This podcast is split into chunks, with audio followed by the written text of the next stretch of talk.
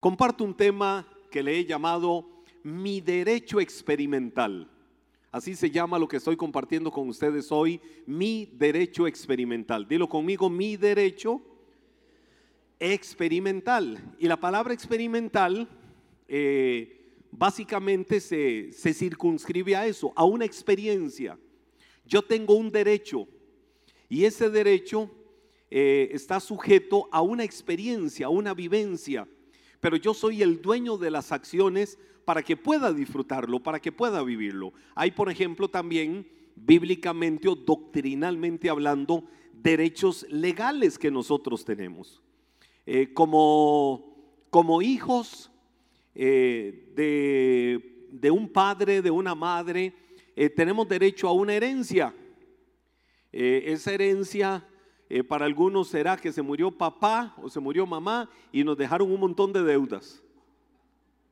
Para otros será grandes cuentas bancarias, para otros será cualquier cantidad de activos, para otros será una casa que se repartirá luego entre los hijos porque papá y mamá dejaron un testamento para que luego en ausencia de ellos eso se repartiera. Entonces, hay un derecho legal como herederos.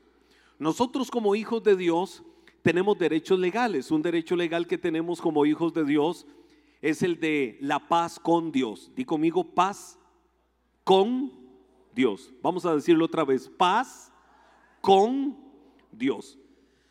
Ese con, la preposición que va ahí con, es importantísima para nosotros entender que un derecho legal que tenemos luego de haber nacido de nuevo, de haber recibido a Cristo como Señor y Salvador de nuestras vidas, es paz con Dios.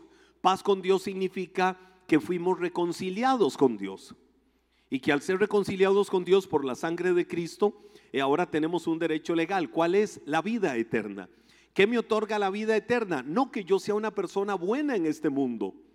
No que yo haga cosas buenas, no que haga buenas obras. Eso no me da como derecho legal la eternidad. Por supuesto que todo eso debe de hacerse porque eso evidencia la vida de un verdadero cristiano. Pero paz con Dios es reconocer el sacrificio de Cristo, que Él sea mi Señor y mi Salvador, aceptarlo a Él, caminar con Él y entonces estamos seguros de que ya nada nos va a separar del amor de Dios porque somos sus hijos. Ese es un derecho legal. Pero yo estoy hablando hoy de un derecho experimental. ¿Qué idea te da, por ejemplo, si yo te digo la palabra paz? Paz, di conmigo paz. A mí la mayoría de gente me dice paz, pero paz con ese, de pastor, diminutivo. Hay personas que dicen, no, no se le tiene que decir paz, eso es un irrespeto, hay que decirle pastor. Mire, a mí con tal de que no me digan don Henry, Dígame Henruchito si quiere. No, tampoco. Pero, pero, pero cuando yo les pregunto a ustedes paz, y aquí es paz con Z, ¿qué viene a tu corazón? ¿En qué piensas? Hay personas que, que uno les dice, usted quiere paz. ¿Y quién no va a querer tener paz? Si yo le digo hoy a manera de encuesta, levánteme la mano el que quiere tener permanentemente paz en su vida. Bueno, no todos levantaron la mano. Los que no levantaron la mano, yo declaro hoy. No, ¿quiénes quieren tener paz permanentemente en su vida? Cuando hablamos de paz, de la palabra paz, eh, ¿será la palabra paz bienestar? Por supuesto que sí. Eh, satisfacción, wow, me siento satisfecho, siento bienestar. Eh, ¿Qué es paz? Paz será libertad de perturbaciones, de preocupaciones, de afanes, de ansiedad. Por supuesto que sí. La paz que todos anhelamos también es eso, sentirnos libres de preocupaciones, de afán, de ansiedad. ¿Qué persona que pueda decir, estoy siendo próspero, estoy siendo próspera en la vida de manera integral, no va a decir que siento paz? ¿Sentirá alguien paz humanamente hablando cuando le dicen, tenés una deuda tan grande que no la podés pagar. La persona probablemente no va a sentirse del todo tranquila. Hay una incertidumbre, hay una inquietud, no hay tranquilidad en su corazón. ¿Y si me quitan la casa? ¿Y si pierdo el carro? ¿Y si y, y qué hago? ¿Y si me ven? ¿Y qué vergüenza? Y no está la persona tranquila, no siente paz.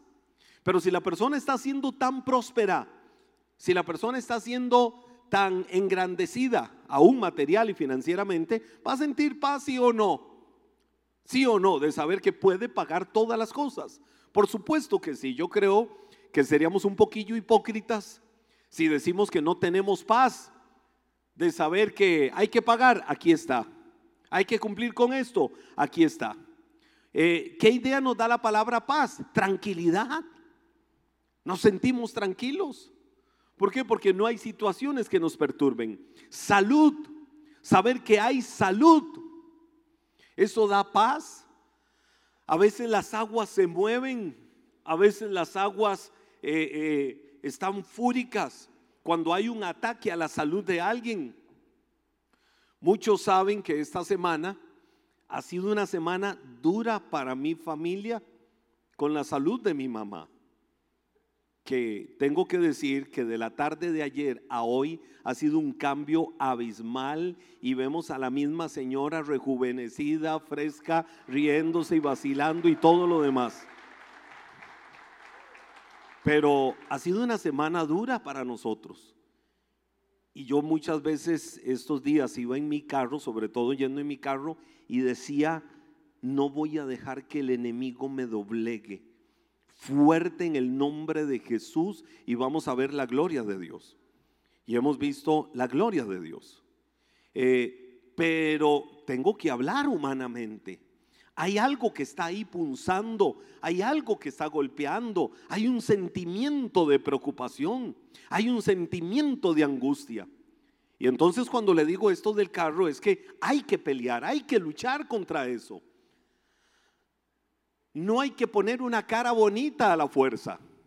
No hay que hablar lleno de ánimo a la fuerza. No, es tener una actitud correcta ante la adversidad. Es tener una actitud correcta ante las diferentes situaciones. Paz, ¿qué significa? Cero conflictos. ¿Quién no quiere vivir la vida diciendo no tengo conflictos de nada? Eh, no tengo pleitos con nadie, no tengo discusiones con nadie. Wow, qué rico, qué paz tengo. Entonces tener paz es sinónimo de descanso también, de reposo.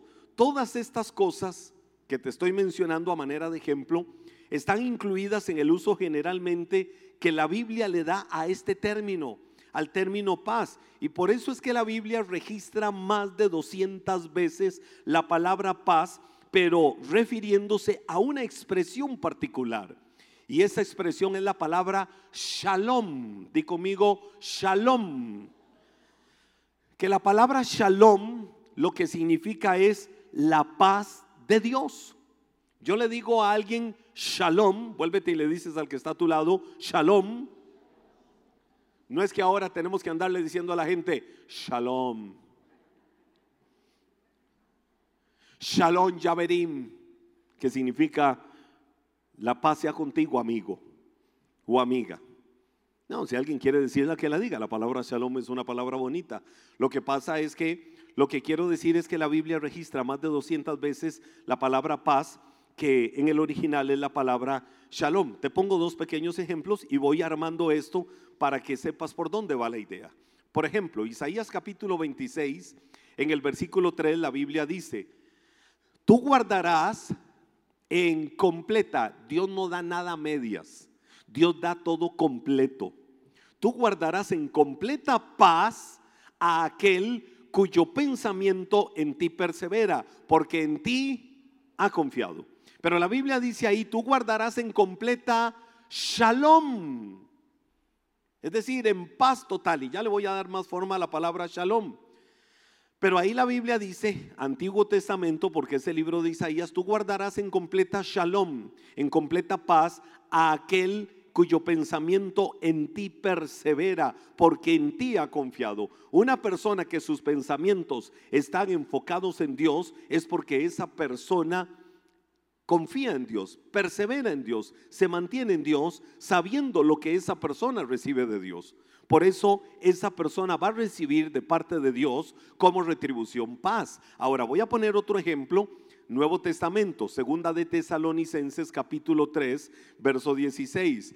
Ahora que el mismo Señor de Shalom, el mismo Señor de paz, les dé su Shalom en todo momento y en cada situación. Te voy a decir algo, esta palabra que Pablo dice en segunda de Tesalonicenses es una promesa viva de Dios, vigente, real y clara también para esta noche, para tu vida. La Biblia dice, el mismo Señor de paz, es decir, el único que es la fuente de paz el único que es el que tiene la paz como un atributo propio, les dé su paz, les dé su shalom. Cuando en todo momento puedes vivir en todo momento de tu vida en paz, sí, puedes tener la paz de Dios en todo momento, porque Dios la da y es algo que la Biblia aquí lo está declarando y en cada situación.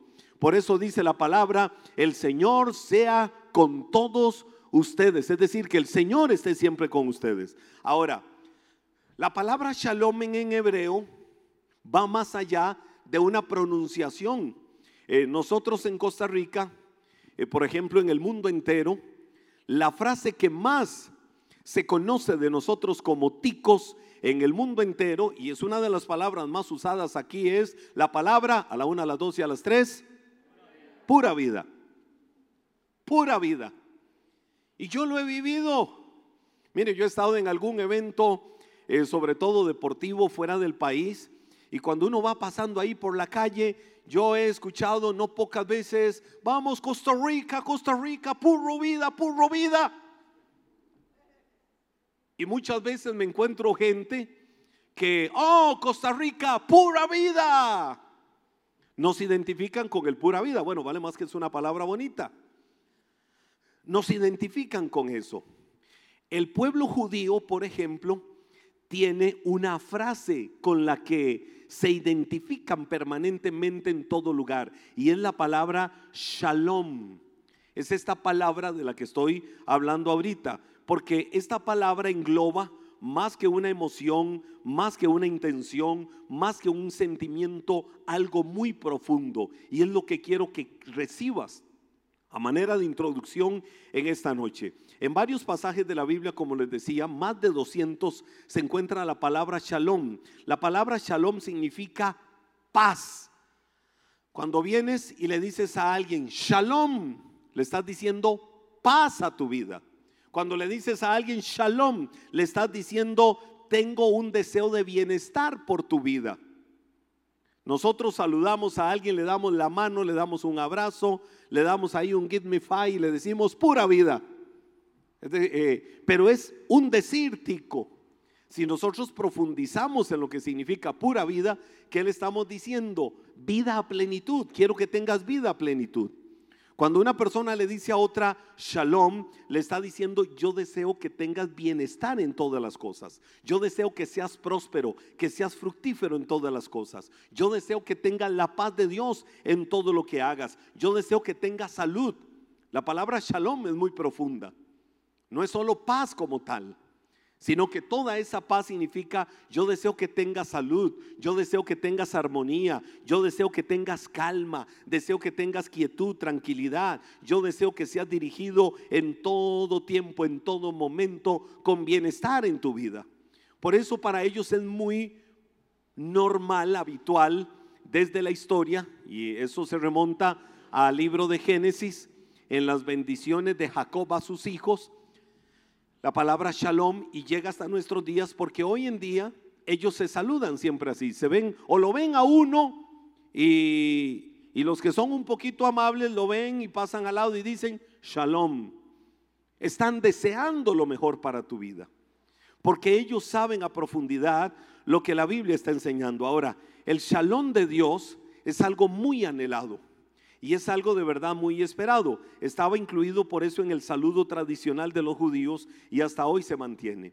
Lo que quiero decirte con esto y llevarte es a dos ideas, a dos puntos importantísimos. Si hay algo que nosotros necesitamos es nuestro derecho experimental y nuestro derecho experimental es la paz de Dios. Ya les dije que tenemos paz con Dios porque fuimos reconciliados por el sacrificio de Cristo. Pero necesitamos tener cada día paz de Dios. Y la paz de Dios es algo que está sujeto a nosotros. Dios es la fuente, pero el tenerla depende de cada uno de nosotros. Dios no puede forzarnos a tener paz de Dios. Mire, es tan así que a veces usted ve que alguien se enoja o alguien está molesto o alguien está irritado o alguien está indignado, está indignada y se vuelve la otra persona y le dice, tenga paz. ¿Verdad que sí? Yo no sé cuántos tenemos esa frase hasta como muletilla de decirle a alguien, mire, tenga paz, tenga paz. Lo que estamos diciéndole es, no quiero pelear con usted, no quiero discutir con usted, no quiero tener confrontaciones, no quiero tener conflictos. Bueno, en relación con Dios, somos nosotros los que determinamos y los que decidimos si tenemos a nuestro favor, a nuestro haber, ese derecho experimental, es decir, esa experiencia vívida de tener la paz de Dios. La paz de Dios tiene dos orientaciones muy fundamentales. El shalom de Dios, ese bienestar que solo Dios puede dar, tiene dos connotaciones muy importantes, dos orientaciones. Número uno es protegernos o custodiarnos. Di conmigo, protegerme y custodiarme. O protegerme o custodiarme. Filipenses capítulo 4, versículos 6 y 7, la Biblia dice, no se preocupen por nada. Si usted ve lo que la Biblia dice, empieza diciendo, no se preocupen. La traducción de Reina Valera del 60 dice, no se afanen por nada. Pero me gusta esta traducción, la nueva traducción viviente, que dice no se preocupen. Recordemos que la palabra preocuparse es una palabra compuesta que, es decir, tiene dos partes. La primera parte es pre y la otra, ocuparse. Es decir, una persona que anda preocupada es una persona que anticipó una ocupación que tenía que venir después. Por eso Jesús dijo, no te afanes por el día de mañana. No vas a hacerte más alto, no vas a añadirle a tu estatura un poco si te afanas por el día de mañana. ¿Cuántas personas no disfrutan lo que tienen a la mesa hoy porque viven preocupados de que comen hoy y se les acaba y qué vamos a hacer mañana? Y mañana nos vamos a morir de hambre seguramente. Y mañana los chiquitos van a decir, mamita, ¿dónde está la leche? Entonces no disfrutas lo que tienes hoy. Jesús dijo, cada día trae su propio afán. Y si cada día trae su propio afán, ¿cuál es la actitud que debe de tener nuestro corazón? Ocuparme de lo de hoy. Y ocuparme de lo de hoy siempre tiene que ser con gratitud. ¿Qué tipo de gratitud? Dios, gracias. Porque estamos, para, ejemplificarlo de esta manera, estamos aquí a la mesa y vamos a disfrutar de alimentos y vamos a disfrutar de lo que tenemos hoy para comer, Señor. Y si hoy tu bendición llegó a este hogar, y si hoy tu bendición llegó a esta mesa, mañana no sabemos cómo llegará, pero nunca nos has desamparado. Y es la verdad que nunca nos ha abandonado. Es la única cosa, Señor, que sabemos que nuestros ojos nunca han visto, como dijo el salmista David, no he visto justo desamparado, ni su simiente que mendigue pan. Entonces, aunque mañana no sepamos qué vamos a comer, vamos a comer porque tú eres nuestro proveedor y porque tú tienes cuidado de nuestras vidas. Y entonces disfruto lo que como hoy. Disfruto lo que tengo hoy. Entonces no debo de pre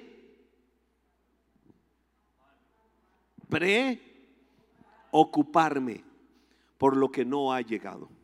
La Biblia dice, no se preocupen por nada. En cambio, alguien dice, ah, qué lindo, no me voy a preocupar. No, no, no, no, no, espérate, la Biblia, la Biblia pone respuestas. Dice, en cambio, oren por todo. No se preocupen por nada, pero sí oren por todo. Si la Biblia dice oren por todo, es porque algún secreto glorioso del cielo hay detrás de la oración que muchas personas no han descubierto. Y por eso el afán y la ansiedad gobierna tanto sus vidas. Y dice, díganle a Dios lo que necesitan y denle gracias por todo lo que Él ha hecho. Así experimentarán, derecho experimental, derecho experimental, así experimentarán la paz de Dios. ¿Cuántos dijeron en esta noche que querían tener paz permanente en sus vidas? Bueno, habrá alguien hoy que diga, yo sí quiero tener paz permanente. La Biblia dice, díganle a Dios todo lo que necesitan y denle gracias por todo lo que Él ha hecho. Así experimentarán la paz de Dios que supera todo lo que podemos entender. El problema más grande, la dificultad más grande, la crisis más grande que se quiera cernir sobre tu vida, la situación más conflictiva que se quiera venir, lo que a veces nos quiera ahogar, lo que a veces nos quiere asfixiar, nunca será más grande que la paz de Dios que la Biblia dice sobrepasa todo entendimiento, sobrepasa todo lo que nuestra mente finita puede entender. Y esa es la paz de Dios. Ahora la palabra dice, la paz de Dios cuidará. Necesitábamos un guarda, un vigilante, un centinela para nuestra vida cuando hay dificultad. Dice la Biblia, la paz de Dios cuidará su corazón y su mente mientras vivan en Cristo Jesús. Entonces, lo que te quiero decir en esta noche es que la paz de Dios es experimental. La paz de Dios es emocional. La paz de Dios no es como la paz con Dios. La paz con Dios puedes estar viviendo una vida victoriosa. La paz de Dios puedes estar viviendo una vida derrotado, pero es un derecho legal que nada te lo quita. La Biblia dice, el ladrón viene para hurtar, para matar y para destruir. Pero yo he venido a darles vida y vida en abundancia. Voy a decir algo. Eh, que por cierto, no, no me voy a contradecir, porque le estoy dando una connotación bien rica. En próximos días quiero empezar, eh, este jueves voy a empezar a compartir un tema en la línea escatológica, desde la historia de Israel hasta nuestros días. Un tema de escatología que nos va a hacer entender muchas de las verdades de Dios que nosotros por siempre hemos querido entender, que hemos querido aprender. Hay personas que dicen, ¿usted por qué no habla? ¿Por qué no predica? ¿Por qué no enseña de los últimos tiempos, del final del mundo, de la bestia, del dragón? Le digo, ¿para qué voy a hablar de la bestia si tenemos uno ahí en Tibás? Eso es liberación momentánea. No, no, los amo y los bendigo. Le digo, ¿para qué voy a hablar de esas cosas? Si yo como hijo de Dios no voy a estarme enfocando en la demoniología cuando tengo la cristología. Yo no voy a estarme enfocando en qué va a pasar o qué no va a pasar. Yo sé que va a pasar. Yo sé que tengo vida eterna.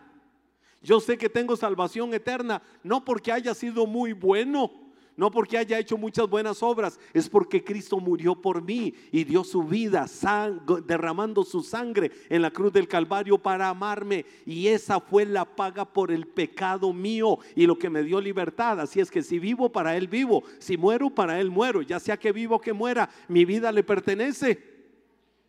Entonces, la Biblia me dice que Él ha venido a darme vida y vida en abundancia. Es aquí donde yo tengo que vivir una vida práctica, una vida en abundante. Pero de todas maneras, para mí el, punto, el punto con esto es que es en este mundo donde tenemos que vivir esa paz de Dios, ese derecho experimental. El derecho legal yo lo tengo, la vida eterna. Así viva derrotado, así viva lleno de gozo, así viva lleno de victoria, lo tengo porque depende de Cristo. Pero este otro experimental depende de mí. Y soy yo el que tiene que trabajar, ese experimental o ese emocional. Porque la Biblia dice en el versículo 6 que acabamos de leer que está sujeta a una decisión. ¿Cuál es la decisión? Por nada me tengo que preocupar. Dile al que está a tu lado, por nada te tenés que preocupar. Y entonces, ¿qué hago si usted no sabe todo lo que yo estoy viviendo? ¿Qué dice la Biblia? Ahí es donde viene mi decisión. ¿Qué es lo que dice la Biblia que tengo que hacer a, a cambio? ¿Qué tengo que hacer más allá de eso? Dice, oren. Entonces, no me voy a preocupar, lo que voy a hacer es orar. La Biblia dice, oren a Dios, oren en todo. Y luego dice, díganle a Dios.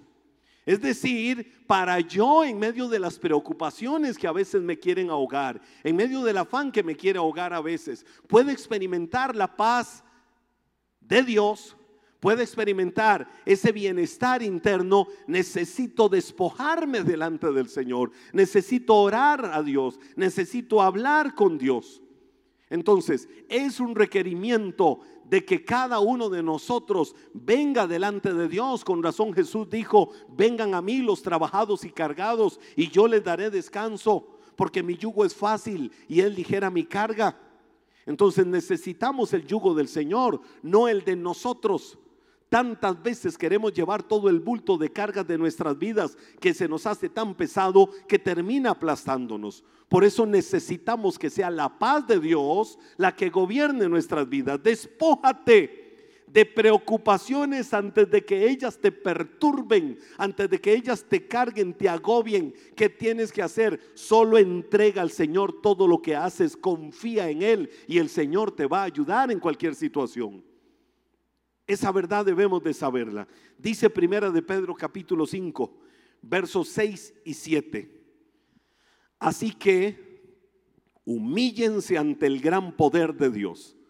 ¿A dónde debemos de humillarnos? Ante el gran poder de Dios. Y a su debido tiempo hay un kairos de Dios. Ya esto lo hemos venido enseñando estas semanas anteriores. Hay un tiempo perfecto de Dios. Humíllense ante el gran poder de Dios y a su debido tiempo Él los levantará con honor. Pongan todas sus preocupaciones y ansiedades en las manos de quién. Vamos, díganmelo ustedes, en las manos de quién. En manos de quién tengo que poner mis preocupaciones y mis ansiedades. En las manos de porque Él cuida de ustedes. Nosotros no nos sabemos cuidar a nosotros mismos. Nosotros no podemos ser independientes de Dios. Nosotros no podemos ser eh, tan orgullosos de decir, no, yo sé cómo cuidarme, no, yo sé cómo salir adelante de esto, no, yo sé cómo enfrentar esto. Mucho cuidado, permite que sea Dios el que te cuide en todos tus caminos. Con razón la palabra dice tan maravillosa verdad del Salmo 121 y que ustedes la escuchan acá en todas las celebraciones de fe. No se dormirá, no se dormirá, no se dormirá el que te guarda.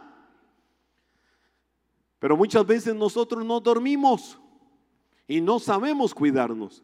Por eso la Biblia dice, humíllate ante el gran poder de Dios. Él tiene un tiempo perfecto para darte honor, es decir, para exaltarte.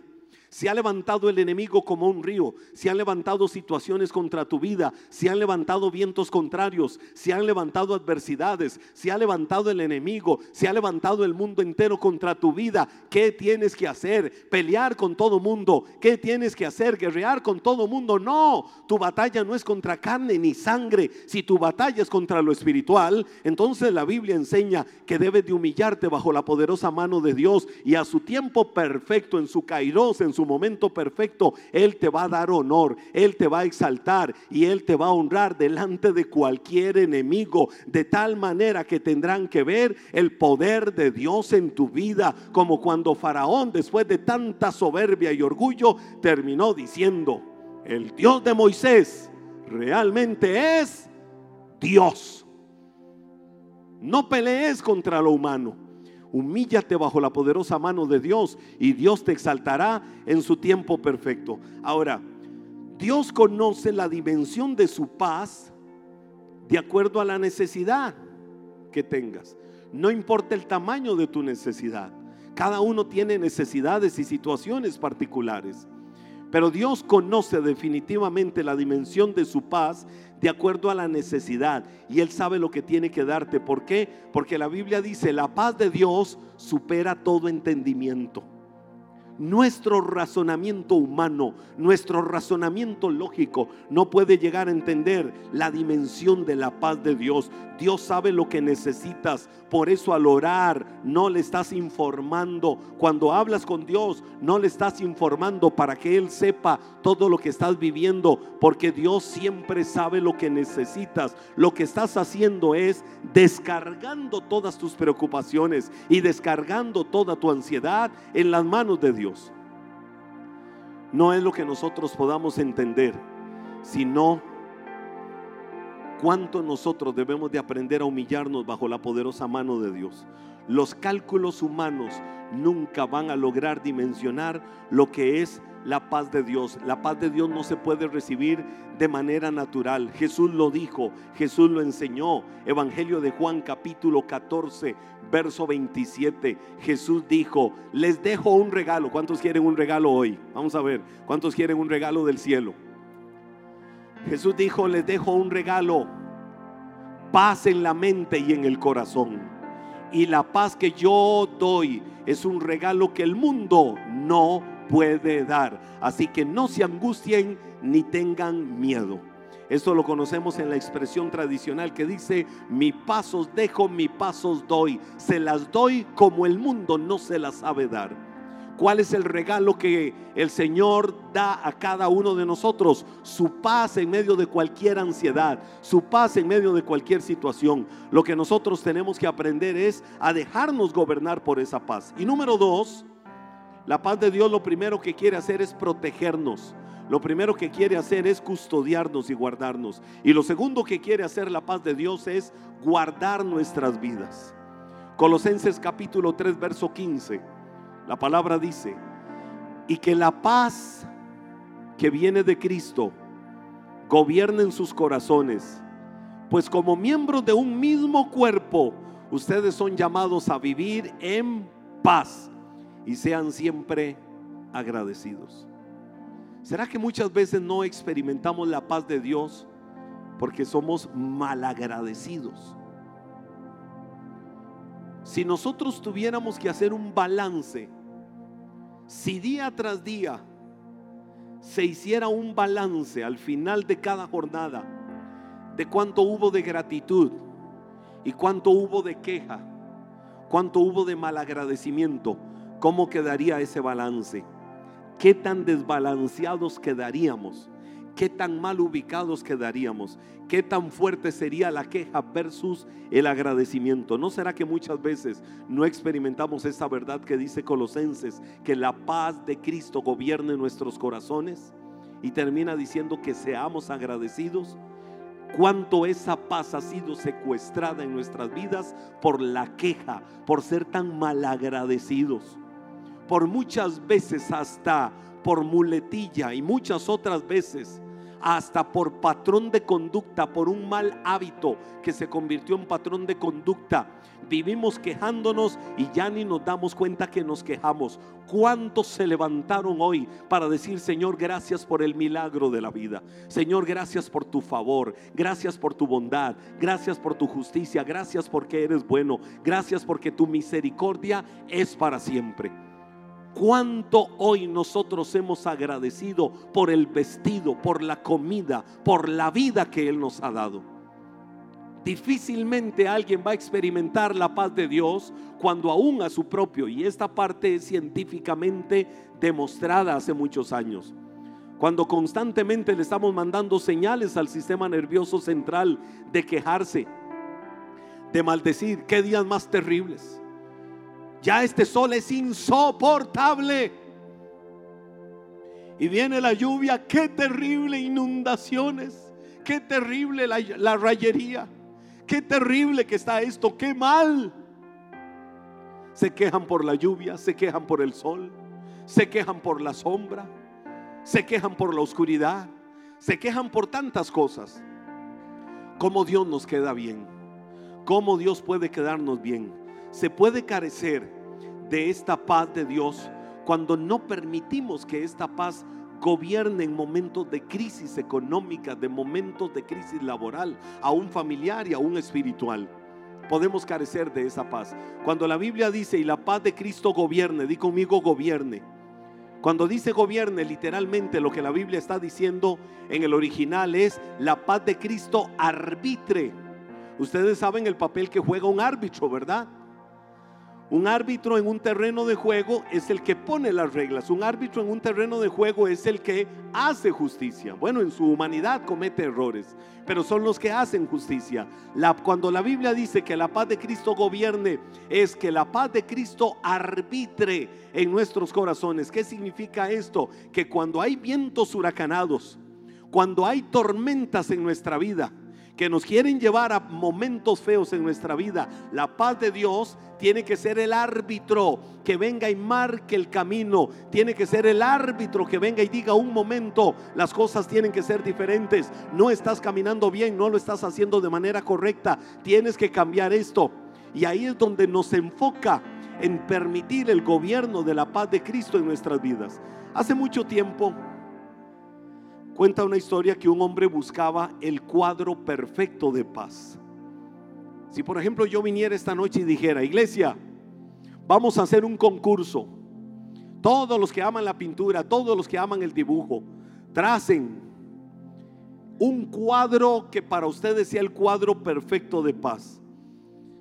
Ese hombre no había encontrado un solo cuadro, una sola imagen que le llenara de satisfacción, que le llenara de alegría. Entonces este hombre viene y hace el concurso del cuadro perfecto de paz. Es decir, él quería la obra maestra que demostrara que eso realmente era paz. Cualquier cantidad de personas vinieron, fueron parte del concurso. Y la gente se asombraba de ver uno y otro y otro y otro y otro y otro cuadro fueron revelados cada uno y la gente se asombraba de las cosas tan lindas y tan sinceras que muchos habían pintado, otros habían dibujado. Habían jueces y los jueces cuando van descubriendo cada cuadro, van descartando y descartando porque eran centenas de ellos. Llegó el momento en que quedaron solamente dos cuadros y al quedar solo dos cuadros, la tensión aumentó en la gente. ¡Wow! ¿Qué habrá detrás de lo que tapaba cada uno de esos cuadros que la gente no había visto, la gente no, no sabía qué era lo que estaban. Bueno, solo dos cuadros quedaban por descubrirle a la gente y uno de esos dos cuadros era el ganador. Cuando viene un juez y quita la cubierta del primero, cuando él muestra ese cuadro, la gente se quedó pasmada en un gran silencio viendo aquel cuadro y la gente en su interior decía, ¿qué es esta maravilla? Había un lago suave que había pintado aquel hombre y ese lago suave reflejaba el cielo azul. Y era una imagen que con solo volverla a ver, la gente sentía mucha paz. Había un verde maravilloso a los lados de todo el ramaje, de todos los árboles que estaban ahí. Y la gente decía, wow, ¿qué es esa maravilla de cuadro? Después de todas las características que distinguieron aquel cuadro, vienen y quitan la cortina que tapaba el último de los cuadros. Cuando hacen esto, la gente se queda asombrada y dice, ¿Dónde está la paz que pueda reflejarse en ese cuadro? ¿Qué estaba sucediendo? Una tumultuosa cascada caía desde muy alto. La persona que había hecho ese cuadro lo que hizo fue pintar una cascada que caía desde arriba, que caía a través de unas rocas, precipitándose y golpeando fúricamente abajo donde caía. Sin embargo, en medio de la caída de aquella cascada, a un lado estaba un árbol, estaba un inmenso tronco y de ese tronco había una gran rama que se extendía. Y donde se extendía esa rama, en un momento hizo un codo. Y en ese codo el hombre pintó un nido de un pájaro. Y el pájaro estaba ahí, protegiendo a sus polluelos parecía que estaban disfrutando cómo caía la cascada al lado. Cualquiera decía cómo eso puede dar paz. Pero eso fue el cuadro ganador. ¿Por qué fue el cuadro ganador? El hombre dijo, este es el reflejo, esta es la imagen perfecta de lo que es paz. Pueden venir las peores tormentas, pueden venir los vientos más contrarios, puedes sentir que están moviendo los cimientos de tu vida, que sabes en quién puedes confiar. Nosotros hoy podemos decir, somos árboles plantados junto a las corrientes de las aguas, que aunque vengan las tormentas, que aunque vengan los huracanes, que aunque vengan las grandes avalanchas de agua y quieran mover los cimientos de ese árbol, las raíces de tu vida están tan cimentadas en el único que sabe dar la que el mundo no puede dar, que tendrás seguro que cuando pases ese tiempo tenebroso, cuando pases ese tiempo oscuro, vas a lograr vencer, porque la paz de Dios es la que gobierna en medio de cualquier tormenta. La paz de Dios es la que gobierna en medio de cualquier adversidad. Por eso cuando las tormentas de la vida quieran derrumbarte, cuando las tormentas de la vida quieran moverte, la paz de Dios decide y la paz de Dios es ese bálsamo sanador, es ese bálsamo protector, es ese bálsamo vivificador al corazón de cada uno de sus hijos. Quiero decirte algo y quiero que te pongas de pie. Dos verdades ricas de la palabra con las cuales nosotros tenemos que decidir que la paz de Dios gobierne nuestras vidas. Que la paz de Dios, que es la decisión nuestra si queremos o no tenerla, porque somos nosotros los que decidimos, no estar afanados por nada, sino más bien presentar delante de Dios nuestras vidas en toda oración y ruego, con acción de gracia delante de su presencia. Isaías capítulo 9 Verso 6 la Biblia dice, pues nos ha nacido un niño. Esta es una profecía relacionada con el motivo de tu presencia en esta noche, en este lugar. Pues nos ha nacido un niño, un hijo se nos ha dado. El gobierno descansará sobre sus hombros y será llamado consejero maravilloso, Dios poderoso, Padre eterno, príncipe de paz. La única fuente de paz para tu vida es Cristo Jesús. Por eso tiene que ser el refugio permanente para tu vida. Y dice la Biblia en el libro de Romanos capítulo 16, verso 20, ay, ay, ay, ay, ay, ay, yo no sé cuántos hoy quieren ponerse la vestidura de guerrero. ¿Cuántos quieren ponerse la armadura? ¿Alguien quiere ponerse la armadura en esta noche? Dice, el Dios de paz. ¿Cuál Dios? ¿Cuál Dios? ¿Cuál Dios? El Dios de paz pronto aplastará a Satanás bajo los pies de ustedes. Te han doblegado los afanes, te ha doblegado la ansiedad, te han doblegado los conflictos, te han derrotado de tal manera que hoy te sientes un soldado caído, derrotado, golpeado y dices, no quiero levantarme más. Todavía hay oportunidad. Porque la Biblia dice, el Dios de paz en breve aplastará a Satanás. ¿Y dónde lo va a aplastar? ¿Dónde lo va a aplastar? ¿Dónde lo va a aplastar? ¿Dónde lo va a aplastar? bajo la planta de tus pies, dice la Biblia.